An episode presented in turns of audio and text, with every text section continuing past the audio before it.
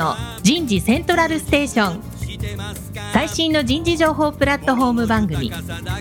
日本最大級の人事エグゼクティブクラスのコンソーシアムの代表を務めシンガーソングライターとしても活躍する楠田優が有名企業の人事や人事をサポートする企業の方をゲストに迎えて第4次産業革命時代に我が国の人事がなすべきことを模索しながら情報提供していきます。この番組は株式会社アイプラグ。タレンタ株式会社。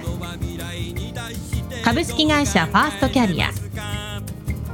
株式会社 AW ステージの提供でお送りいたします。日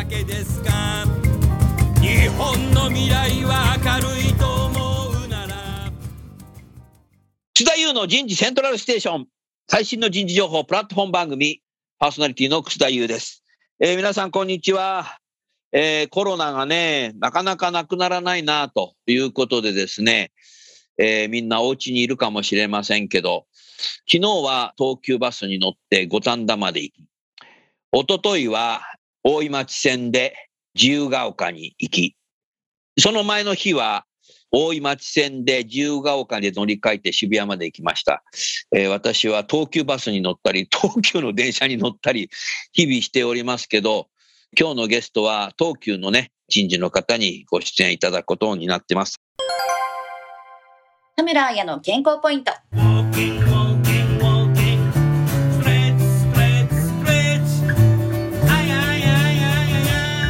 中年期の睡眠時間と認知症のリスク。中年期の睡眠時間が1日6時間以下の人は、認知症の発症リスクが高くなることがイギリスの最新の研究で明らかになり、2021年の科学誌ネイチャーコミュニケーションに掲載されました。この研究は約8000人を25年間にわたって追跡調査したもので、50代から70代の中高年期に睡眠時間が日常的に6時間以下の人は認知症のリスクを30%高めるというものでした。睡眠は中高年の脳の健康に重要だと考えられています。中年期の睡眠時間と認知症のリスク。今日のテーマは、東急株式会社における新たな採用 DX の取り組み、印象だけではない先行、人と AI の共同の狙いになります。早速ゲストの方をご紹介いたしましょう。東急株式会社人材戦略室人事開発グループ採用センター課長の初田直美さんです。初田さんどうぞよろしくお願いします。よろしくお願いします。続きまして、タレンタ株式会社カスタマーサクセスマネージャーの田村佳代子さんです。田村さん、今日もどうぞよろしくお願いします。よろしくお願いします。さあ、初田さん。はい。僕はね、来年70になるけど、幼稚園と小学校は、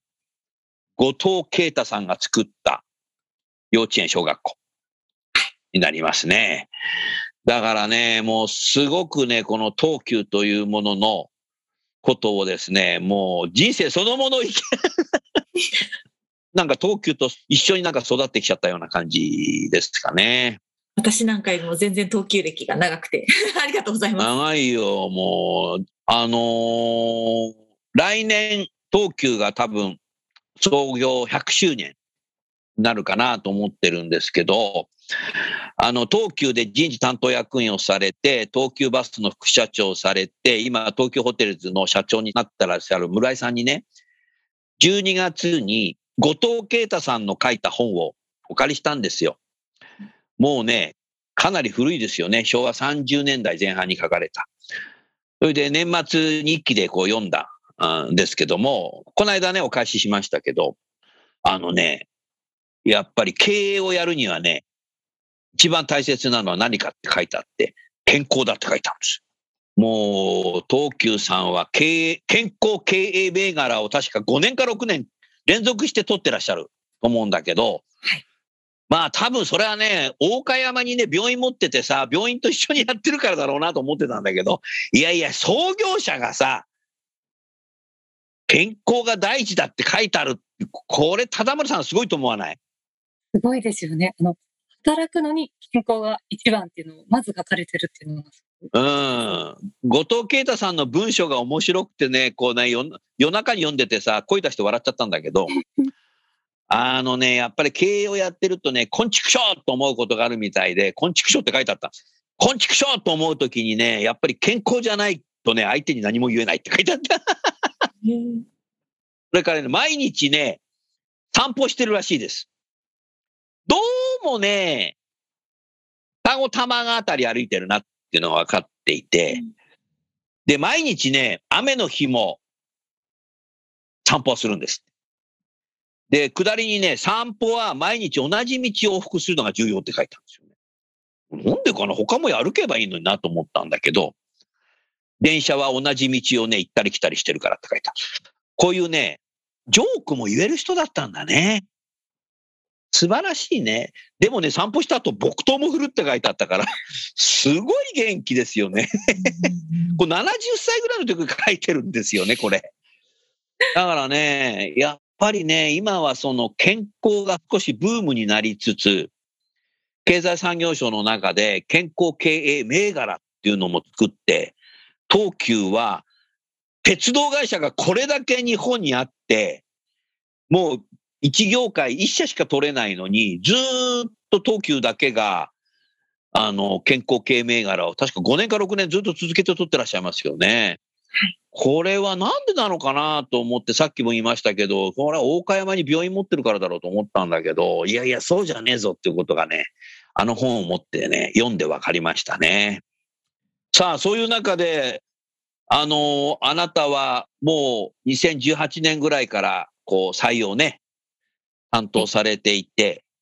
20の入社式はどうされたのかなっていうことと、2122、もう22の学生は本当オンラインで授業もデミもやってきて、サークルも崩壊状態になって、アルバイトも限定されてるのでうん、多分今度23になってくると、もう2年生になる前、1年生の春休みからコロナに入ってしまったので、23の学生は、私の仮説としては、あんまり大人と喋ってないなということと、一番喋ってるのが、お母さんと一番喋ってんじゃないかなというふうに思うわけですよね。だからそういう中でね、非常にこう難しい時代になり、他方、オンラインネイティブ世代とも言うのかもしれないですけども、それは多分入社して10年ぐらい経った時に、あのネイティブはすごいねっていうふうになるんですけど、今はまだね、単なるオンラインで授業を受けてる人だとしか見てないんですけど、これからやっぱり学生を見極める力っていうのも、採用担当者は重要だろうけども、うん。一方ね、やはりこう人事を長くやってて、心ということで考えたときに、学生は相当焦ってるなと思っている。就職活動にね。はい一方、まああなたも含めてだろうけど、採用担当者もねうん、焦ってんじゃないかなと思っているんですよね。うんだから余裕ですよっていう人もいるかもしれないけど、嘘はついちゃいけませんよ、面接の時って言いたいんですけど、採用担当者も就活する方もこう焦る中で、こう採用できっと見極めるって非常に難しい時代になったなと思ってます。そういう中で東急グループ100周年を迎える中でね、今までかつてないようなこういうパンデミックの中での採用活動っていうのがね、非常にこう重要になってきてるかなと思いますね。そういう中で少しこのオンラインの面接、オンラインでの何かこう AI を使ったね、えーものっていうのをこうこれから取り組もうとしていますけども、実際何かその辺のエピソードを少し話していただけますか？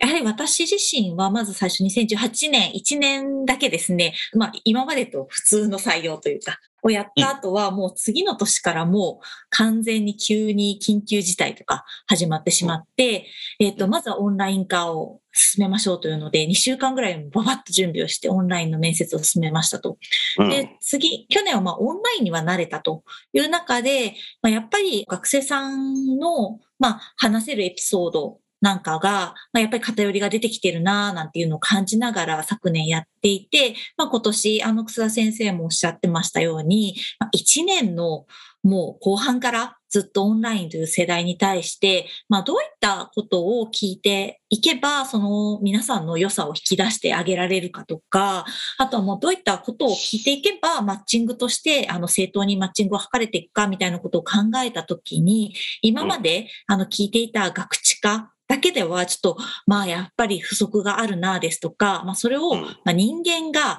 その場で聞いて深掘りをしていって判断していくコンピテンシー面接っていうものについては、ちょっと人間の限界があるかなというのを感じていて、まあ、今回お感じ、ましたか？う。そうんですね。あの、やっぱり慣れてる私たち採用のメンバーがやっていく中でも、かなり厳しい、あの、かなり複数のことを同時に考えながら、あの、やっていかなきゃいけなくて、それを考えながら正当に、あの、ジャッジメントをしなきゃいけないということが、やっぱりちょっと、どちらかというと人間がやるよりは、あの、AI にお任せした方が、正しい判断、あの、ぶれない判断ができるんじゃないのかな、みたいなところを感じていて、まあ、今回、そのタレントさんのトライアルをやらせていただいて、まあ、やっぱり人間よりも機械の方が正確に判断できる部分あるよね。じゃあ、まあそこは機械にお任せをして、あの、じゃあ、聞く部分を限定して人間だけでじゃないと判断ができない部分っていうのを判断していくっていう切り分けっていうのをやっていった方が、まあより今やれることも限られていて、まああの、学生さんのですね、生活にも限りがある中で、ちゃんと正当に聞いてあげて、マッチングを図っていくためには、まあそういった複合的な判断が必要なんじゃないかなっていうのを感じた次第ですね。あの、東急さんのメリットっていうのが、やはり東急で新卒で入った人が、東急のいろんな仕事を経験して、はいやがてはグループ会社あも経験して、また戻ってきたりして、東急全体をこう見れる人材を作るっていうのがうん醍醐味だとはい。思います。はいで、最近は他方ね、こういう仕事したいんですとか、自分でなんかキャリアのデザインしちゃっていて、これできないんだったら行きませんみたいな。ちょっと、ある意味、キャリア意識が高い。うん。言葉を変えれば、狭い、狭い人だなみたいな。のがある中でさ、なんかその辺で、今の若い人たちってどう見てますかあなたは？はい。えっとですね。まあ、両方の考え方別にどちらが良し悪しではなくて、両方ありだなって、あの、思っていて、あの、私たち、私だけじゃなくて採用チーム全体が思っているところではありますと。で、ただ、ジョブ型で施行される場合に、であれば、まあ、新卒というよりは、あの、当社キャリア採用もかなり、あの、最近、あの、取っていたりもするので、そうです、そうです。そうなんです。あの、なるほどなので、あの、新卒ではなくて、まあ、キャリア、採用の方で、まあ、そういった特性を活かしていただくであるとか、っていうふうにした方が、まあ、見極めもしやすいっていうのもありますし、双方、なるほど。そのマッチングとしてもズレがないと言いますか、まあ、あの、あんまり、なんでしょう、早期離職とかにならず、その、こんなはずじゃなかったのにみたいなケースも減るんじゃないかなと思って、今は、あの、そんな形で進めてたりします。そう、私もどっちがいい悪いじゃなくてうん、ただやはり自分の考えというものがうん、このコロナ禍になって相当狭くなってるような気がするんですよね。うんうんうんうんしかも学生、同じ学生同士でいろんなことを話したり、うん。生活しながら、遊んだりしながら、自分であそういうキャリアに行きたいなとか、大学の先生と話したりね。うん。でもそういう機会が少なくなって、先ほど申し上げた通り、お母さんとしか話してないっていう学生が増えちゃってるのでえーまあ、まだやっぱりお母さんが専業主婦の場合が多いんですよね。。今の人たちは。まあそういう中で、これも仕方ないなと思うので、うんで、私の言いたいのは、あの、自分の考えっていうのはそもそもうん、外発的動機づけで考えっていうのが構築されます。つまり、耳で聞いたとき、うん目で見たときですはい。耳で誰かから聞いて、あ、そういうのもあるんだとか、うん。目で見たとき、あ、そういうのもあるんだって、うん外発的に気づかされて、目と耳で考え方っていうのは構築されると思うんですよね。はい。うん、だから、やはり、こういうのやりたいんですって言っても、うん。会社の中入ってもっと自分の考えが広まるケースっていうのが耳と目で広がるっていうのが僕はね、東急だと思ってます。だからやはり外発的にね、狭い範囲の人を広げてあげるっていうのが重要なんじゃないかな。うんうん。街づくりっていうことを考えたときに、うん。ね、だから、だからそういう意味で、ある程度柔軟な考えを持つ人、うんうそれからやはりこの東急の創業100年間やってきているこの街づくり。うん、住民と共にこうね、生きていくんだ、私たちも存在があるんだっていう、もう何か後藤啓太さんが考えたこう、今風で言うとパーパスだよね。っていうものが、こう、柔軟に受け入れてくれる学生だといいかもしれませんね。そうですね。あの、おっしゃる通り、まあ、当社の事業って B2C が多くてですね、あの、うんうんお客様ってすごく多様で、年代もいろいろいらっしゃって、当然考え方も僕みたいなじいさんもいればね。いえいえ、いろんな、あの、お考えをお持ちのお客様がいる中で、まあそういった方たちとお話をしながら、あの、街って作っていかないと、これどうだ、ドーンみたいな感じで思い込みで進める仕事ではないので、やっぱりそういった方たちに対しての思いに対して好奇心を持って聞いていったりだとか、そういうふうに聞き歩ける、なんて言うんでしょうね、行動力であるとか、まあそういったことは、まあ素養として基本ないとなかなかちょっと楽しめないと思うんですね。できるできないじゃなくて楽しめない。と思うので、まあそういった時に、その、まあ、新卒で、あの、入っていただく時に、まあ、ジョブ型というよりは、まあ、そういった、なんでしょう、オープンみたいな形で、あの、採用させていただくのは、まあ、そういった方たちっていうのは、やっぱりいろんなご経験をされていたりだとか、興味を持っているイコール、まあ、いろんなお仕事に対しても前向きに望んでいただけたりだとか、まあ、キャッチアップしようという、する姿勢も全然変わってくるので、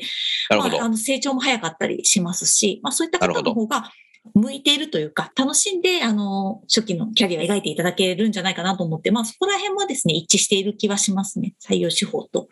はい。コロナ以前であれば、その一次面接なり二次面接なりインターンシップっていうのが電車に乗って渋谷に来ていただくわけじゃないですか。はいそうすると、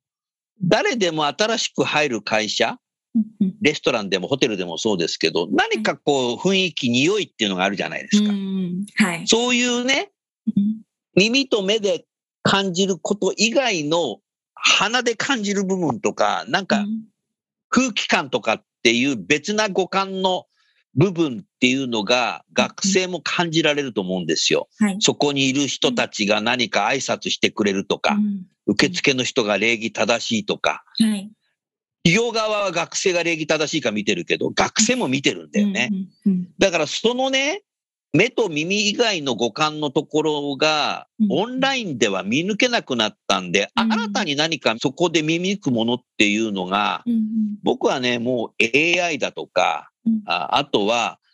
きっと採用担当者、皆さんがあなた含めて学生さんに、きっとストーリーで語る、知ってもらうっていう、その説明能力が必要になってきたね。うん、そうかもしれないですうね。んうんうん、なかなかちょっと、ここら辺は、なかなかそのオンラインだけで伝えられることっていうのは、やっぱり限りは出てきてしまうと思うんですけど、コンテンツとしては、そのご興味を持っていただいた方には知っていただける機会っていうのは、従前よりも増やして、アプローチはかけているところではありますが、まだまだ試行錯誤中って感じですね。オンラインでインターンシップもやってんでしょ？はい、もうやってます。そうするとオンラインのインターンシップとか、オンラインでこう面接っていうのが始まると、はい結構応募してくるエリアも広がったんじゃないかなと思うけど、いかがですか？そうですね。そこは、あの、すごく広がって、あの、関東だけではなくて、関西の学生さんも積極的に、それこそ海外のうん留学中の方なんかは今まあで。海外に留学中の方が、はい、ちょっと時差はあってちょっと大変だと思うんですけど、デンマークからご参加いただいたりだとか。デンマークはね、うん向こうが夕方6時だと、こっちは朝4時だな。そうなんです 大体、そんな感じだよな。ちょっと大変なんですけど、まあ、あの、機会としては、ちゃんとその、な1年ブランクができるとかではなくて、あの、並行で進められているっていう方もいらっしゃるので、そこら別辺は。な言い方すれば採用がボーダレスになったということだね。そうですね。そこはすごくメリットになったところかなと思います。おー、すごいな、ううんそういう中で、今回、その23ではい、インターンシップだとかっていうのを、このタレンタさんがお持ちのアメリカの録画面接システム AI が入ってますけど、ハイアビューを買ってみようかなってよぎった何かエピソードをお話しください。はい。やはりちょっとさっきと重複してしまうところはあるんですけども、スター面接では限界があって、じゃあコンピテンシー面接にこうやってみないとちょっとなかなか見極めも難しいし、学生さんのいいとこ引き出せないよねってなって、一回やってみたんですよね。で、やってみたんですけど、なかなか難しくて、あの、私たちがトレーニングして必死にできるのは、まあギリギリセーフだとしても、まあ一般のその選考が始まった時には、当然社員にも、あの、自分たち現場の方にもね、はい協力いただくもんね。そうなんです。あの、自分たちと一緒に働くメンバーということで、あの、すごく前向きに取り組んではいただけるんですが、とは言っても、まあ、何人もやるわけではなくて、まあ、協力していただいても1日2日っていう話になりますので、まあ、1日のトレーニングと1日2日でってなると、なかなかちょっと、まあ、むず、まあ、実質難しいよねっていう判断になりまして、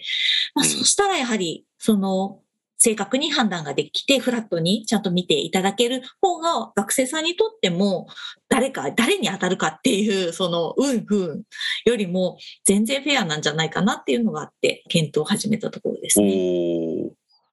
おー田村さん、何か質問なり、または感想なり、今までの話の中で何かございますか？ありがとうございます。皆様に今ほど教えていただきました、その、やはりあのオンラインになってコンピテンシー面接を取り入れようとしたけれども、なかなかその、そこが、限界もあり、逆にちょっとトライアルをしていただいたときに、あの、ここは AI で任せられそうだよね。で、ここは、あの、人が見た方がいいよねっていうところっていうところが、あの、まさにあの、弊社としても、昨年12月からサービスを開始しておりまして、あの、いろいろなお客様からのフィードバックで、まさに見えてきているところでございます。で、あの具体的に申し上げますと、その採用活動っていうところにおいて、やはり面接では、見極めのフェーズっていうところと、引き付けのフェーズっていうところ、多分どちらもあの重要なポイントかというふうに思うんですけれども、その中でですね、その見極めのフェーズの中でも、特にそのコンピテンシー、の行動特性のところについては、あの AI である程度置き換えが効くと。で、一方で、その後のその、例えば価値観ですとか動機のところ、もしくはその専門知識みたいなところは、やはり対話の中で人がやっぱり判断していただきたいですし、その後のあの引き付けのフェーズはですね、そこはもちろんちょっと AI では難しいところですので、ぜひあの人に、人事の方、もしくは現場の方にやっていただいて、あのその分の時間を多く捻出するためにも、一部コンピテンシーのところは AI に置き換えていただくっていうところが、人と AI の共同というところで、あのうまく使っていただける方法なのかなというふうに考えております。あともう一つ、あのご質問させていただきたいなっていうふうに思っている点が、あの今回 AI アセスメントをご導入を決定いただきまして、実際にその面接のプロセスの中のどの部分、書類選考でご導入いただく予定なのか、一次面接でご導入いただく予定なのかっていうところを教えていただいてもよろしいですか？はい、今回はですね、書類面接とセットで判定するということで、利用する予定になっています。おいいね。なるほどありがとうな。ございます。では、その書類と AI による録画面接を見た評価というところで、そこでの2つの観点で、あのその後一次面接に進まれる方を決められるというようなご使用方法ということですね。はい今、それで検討してます。ありがとうございます。多分ね、僕の思うところによると、やっぱりね、この電鉄会社、鉄道会社も、相当デジタルトランスフォーメーションを進むと思うんですよ。つまり、わかりやすく言うと、AI をどう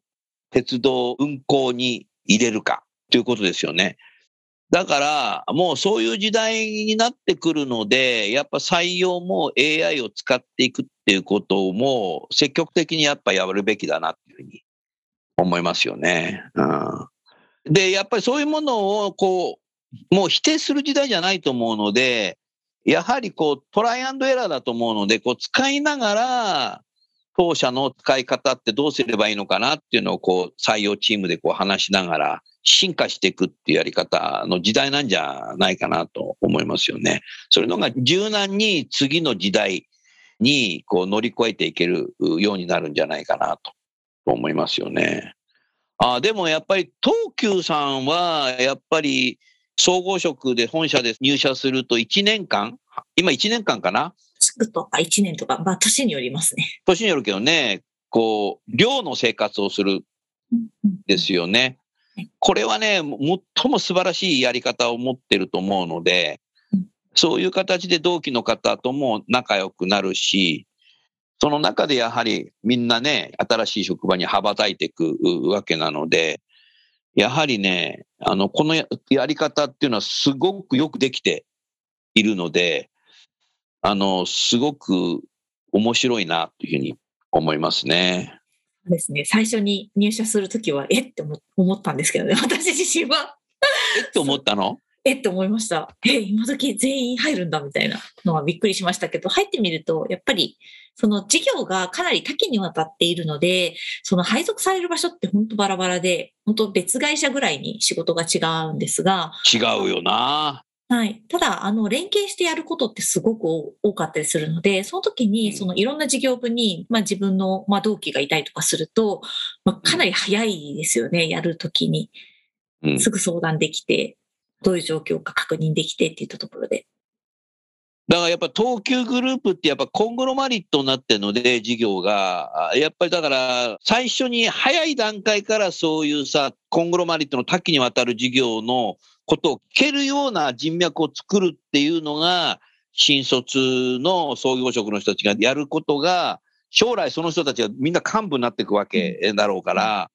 いいよね。幹部になってからさ、やるっていうのはちょっと遅いんじゃねえの？みたいな。だってそうですね。昔はだってあのバス事業なんて単なる事業部だったけど、今は別の会社にしてるじゃない。はい。うん、だからバス知りませんとかって、バス知らないとどうすんだよ、お前。ねえ、あの、街の人はバス乗ってるわけなので。だそういうのは絶対にね、こう、世の中が必要としてんだよな、うんうんうんうん多分。うんだからやっぱりそういうことをやっぱりやっていくといいんじゃないかな。あの AI の面接とか、録画面接とかっていうのを実際使ってみてどうですか？難しいですか？使うの。なんか使えそうかなと思うし、あ面白いなと思いました。どっちですか？そうですね。あの、使えそうだなと思って、あの、今回導入を決めていて、ただ、まだ全部分かってるかっていうと、まだ分かってない部分も多くて、まあ、東急、うちで、あの、まあ、採用される人の強い因子とかって多分ありそうだなと思っていて、そこら辺がデータのボリュームが増えてくれば、もうちょっと正確に判断ができてくるんじゃないかなっていう気はしています。なるほどね。そうだね。ハイアビューって最初に聞いたときにね、こういうのに使えるんじゃないかなと思ったことがあって、発展的にだけども、録画をね、学生時代のことをちょっと長い時間のやつを撮って、短いんじゃつまんないんで、撮っておいて、入社3年後にそれを見せてさ、フィードバックするって育成に使えそうじゃない？ありがとうございます。自分の映像を見るのって恥ずかしいんだけど、でも他人は、周囲の人たちはみんなそれ見てるので、それが客観視なんだよね。真の360度だよね、これ。サービスだよね。で、意外とね、新入社員ってね、1年目、2年目、3年目って、本人、自分自身ってあまり成長してないんじゃないかってよぎることもあるんだよ。自分、不安になる時あるんだよね。期待で入ってきたんだけど、なんかうん3年ぐらい経ったけど、あんまり自分は成長してないんじゃないかな、同じことばっか聞いてるし、みたいなさ。そういうふうに人間だからよぎるときあるんだけど、そういうタイミングに見せるとさ、俺って、私って成長してるじゃん。っうんて思うと思うんだよね。特に学生の時のさ、言ってることの録画を見せてあげると。うんうんうんこれね、大切だと思うんだよね。新たなサービスができそうですね。でも、それ使えるんでしょ？ありがとうございます。まさにあのそのようなふうにあの使っていただいているあの会社さんもございまして、もう使ってんだ2年目ですとか、あの3年目ですとかにその、あのある程度その入社何年後研修みたいなところがあると思うんですけれども、まあ、そこでやっぱり入社の時から自分はどうだったかっていうところで、それをあの録画を取っておいて、そちらをあの閲覧して見ていただくっていうところも結構あの真剣に考えてあのいただいて、そのような形で使っていただいているところもございますね。見るのドキドキだけどね。そうですよね。あの、皆さん結構そこはドキドキされながら見ているというふうにお伺いしております。でも人間の成長っていうのはそういうことで成長していくと思うんだよね。あの、ストレスっていうのは3つあるんですけど、大きく言うと2つに分かれるので、この話を僕はしたいなと思ってます。あの、いいストレスは、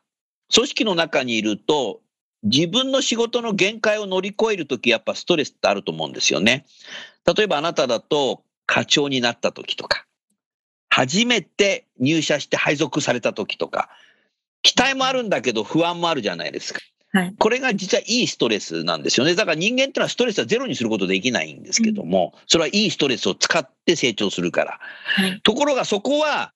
会社の中入ると上司とか先輩とか周囲の人たちが助けてくれてうん、そのストレスを自分の限界を乗り越えさせてくれるわけじゃないですか。はい。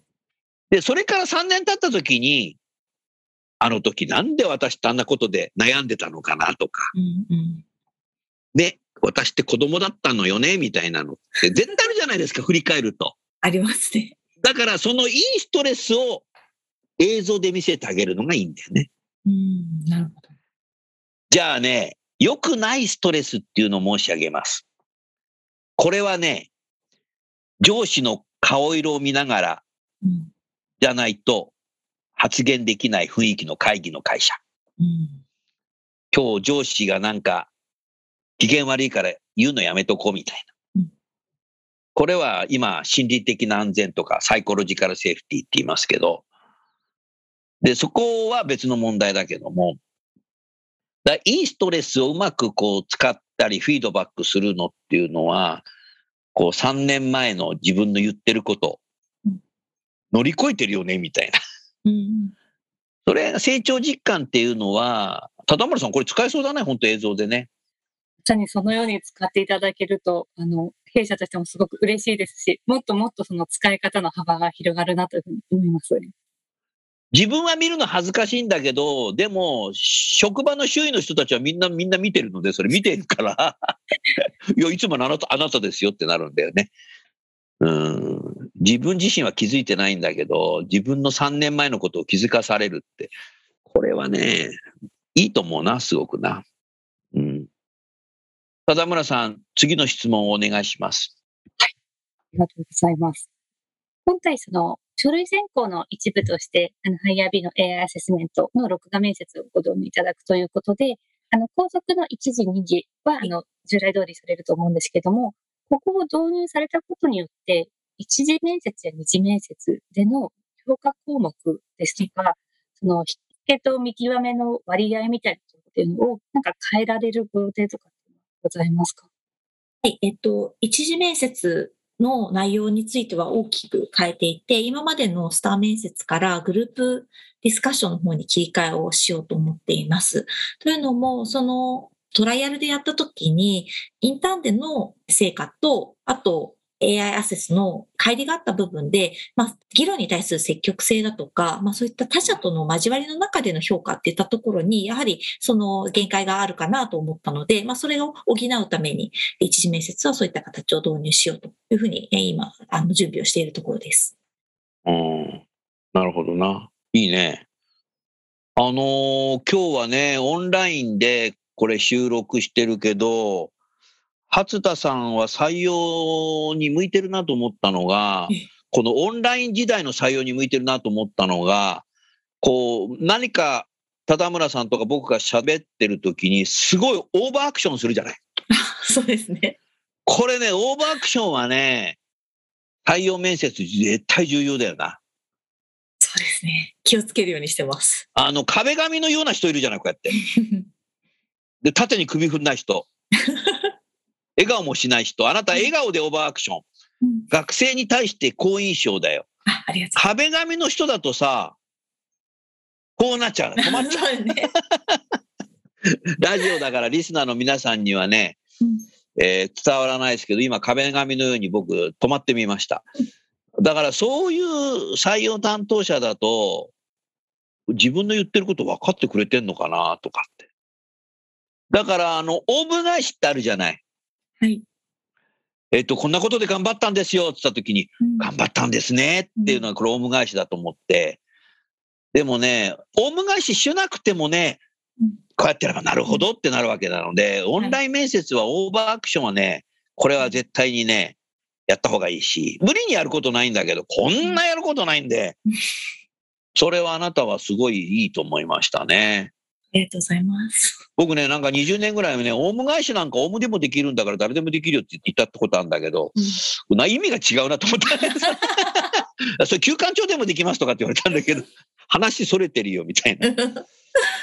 なるんだけど、やっぱり面接官はオーバーアクションすることによって学生がもっと言いたいことを言えるようになるよね。うん。もっと言おうみたいな頑張ったことを。なんか黙って聞いてると、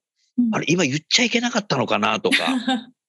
そういうふうによぎるとさ、こうネガティブスパイラル入るとさ、あもうこの会社ダメなんだなと思うとさ、あもういいですってなっちゃうわけじゃない。うんそうですね。だからオーバーアクションって重要だと思うね。それからやっぱ学生の採用面接が、次の会社に電車乗って移動しなくてよくなっちゃったので、はい。終わったら次の面接入るので、うん。多分ね、相対評価してると思うんだよ、学生が。ああ。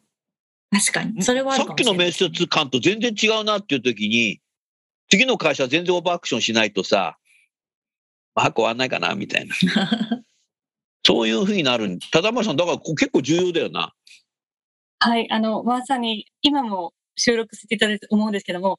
オーバーリアクションで、うんうんというふうにうなずいていただくと、あの、こちらもすごくあの、お話をもっとしたいなと思います。逆に聞きたいなというふうに思いますし、あの、学生さんは採用というところでもっと緊張されているところなので、そういう、あの、相づちですとかリアクションというのはすごい大切になってくるんだろうなというふうに思っております。楠田優の Human Resource Music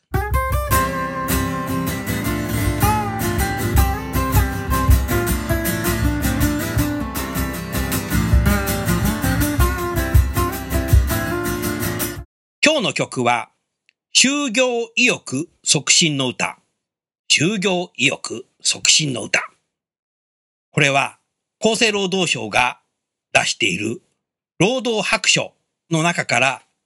歌詞を作ってみた曲です。私のセカンドアルバム、残業イルミネーションの中からお聴きください。就業意欲促進の歌。One, two, three, one, two, three, one.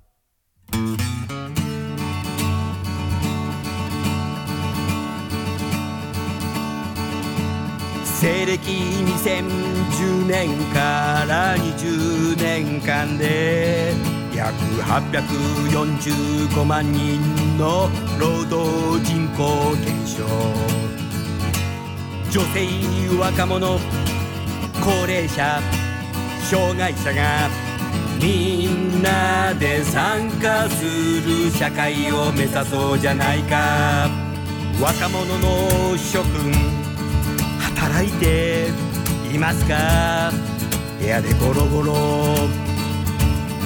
していませんか？部屋でゴロゴロ。していると腹が減りお腹までゴロゴロしてきます。女性の皆さん働いていますか？育てをしながら働いている人もいるでしょう。旦那さんは育児休暇取れますか？それなら仕事できますか？60歳を過ぎた高齢者の皆さん働いていますか？生き生きと長生き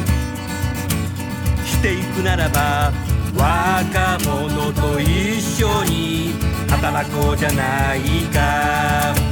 障害者の皆さん仕事ありますか？働いていますか？2%雇用。できていない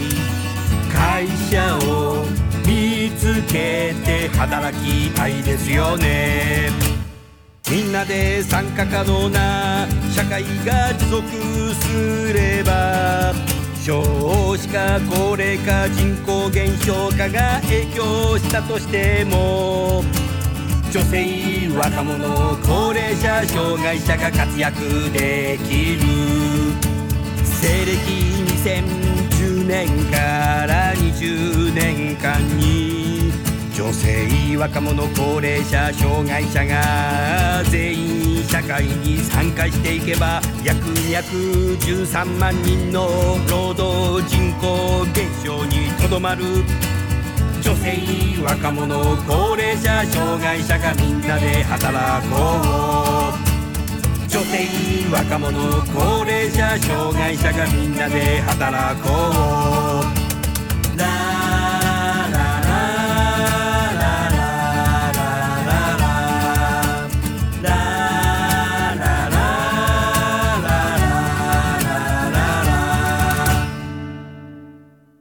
さあ、じゃあ最後にね、あのお二人からリスナーの方にこうメッセージをお願いしたいんですけど、まあ、あの、東急さんについては何か今後の展望とか構想とかでも構いません。また、田村さんについてもね、リスナーの皆さんに何かメッセージを添えて番組を終わりたいと思います。それでは、初田さんの方からどうぞよろしくお願いいたします。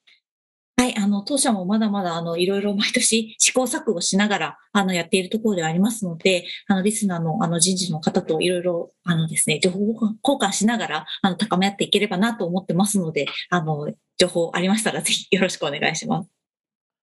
いいですね。あのね、人事の仕事はね、やっぱ試行錯誤の連続なんだよね。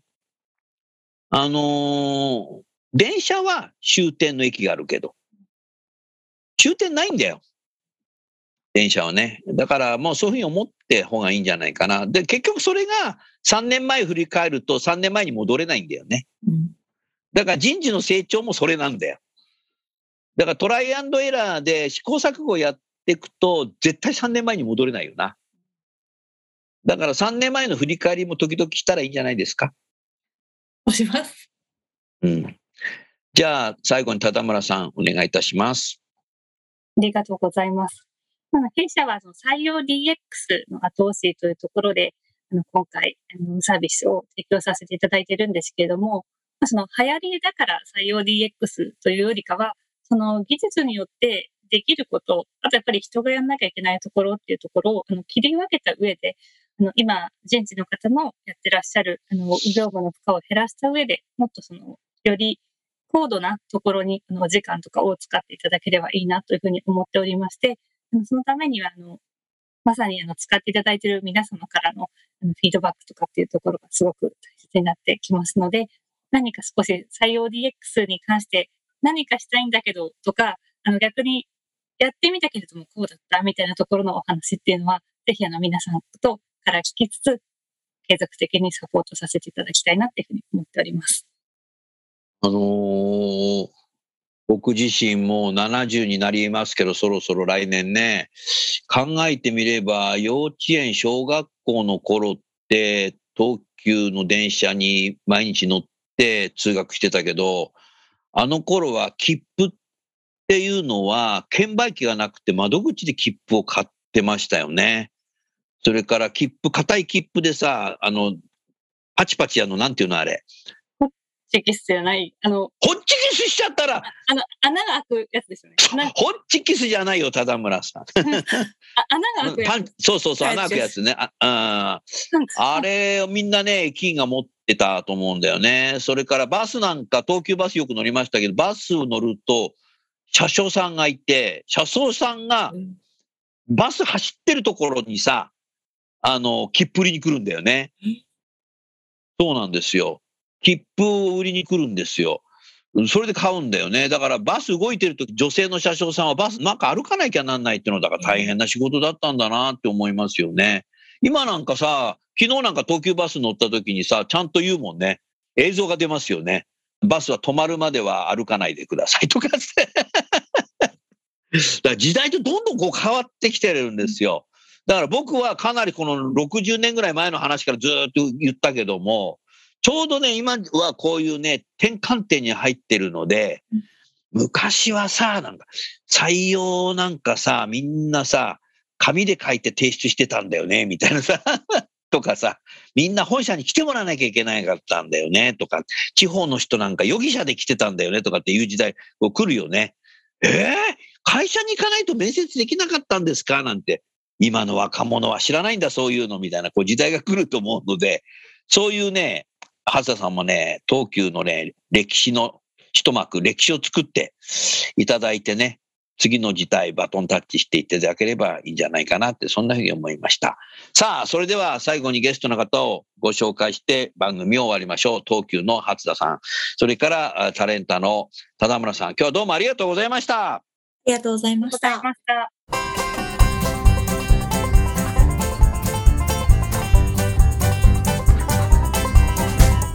今日の番組はいかがでしたか？楠田優のサードアルバムの中から「輝け飛び出せグローバル人材」とともにお別れです。この番組は企業から学生に直接オファーを送ることができる新卒向けダイレクトリクルーティングサービスを提供する株式会社アイプラグ。ワークハッピーな世の中を作るをミッションとし世界の HR テクノロジーを日本市場に展開するタレンタ株式会社。若きリーダーたちの可能性を引き出し企業と社会の成長に還元する株式会社ファーストキャリア職場でできるストレッチと質の高いウォーキングを提供する健康経営サポート企業の株式会社 AW ステージの提供でお送りいたしました。それでは次回もお楽しみに。届けてゆこう。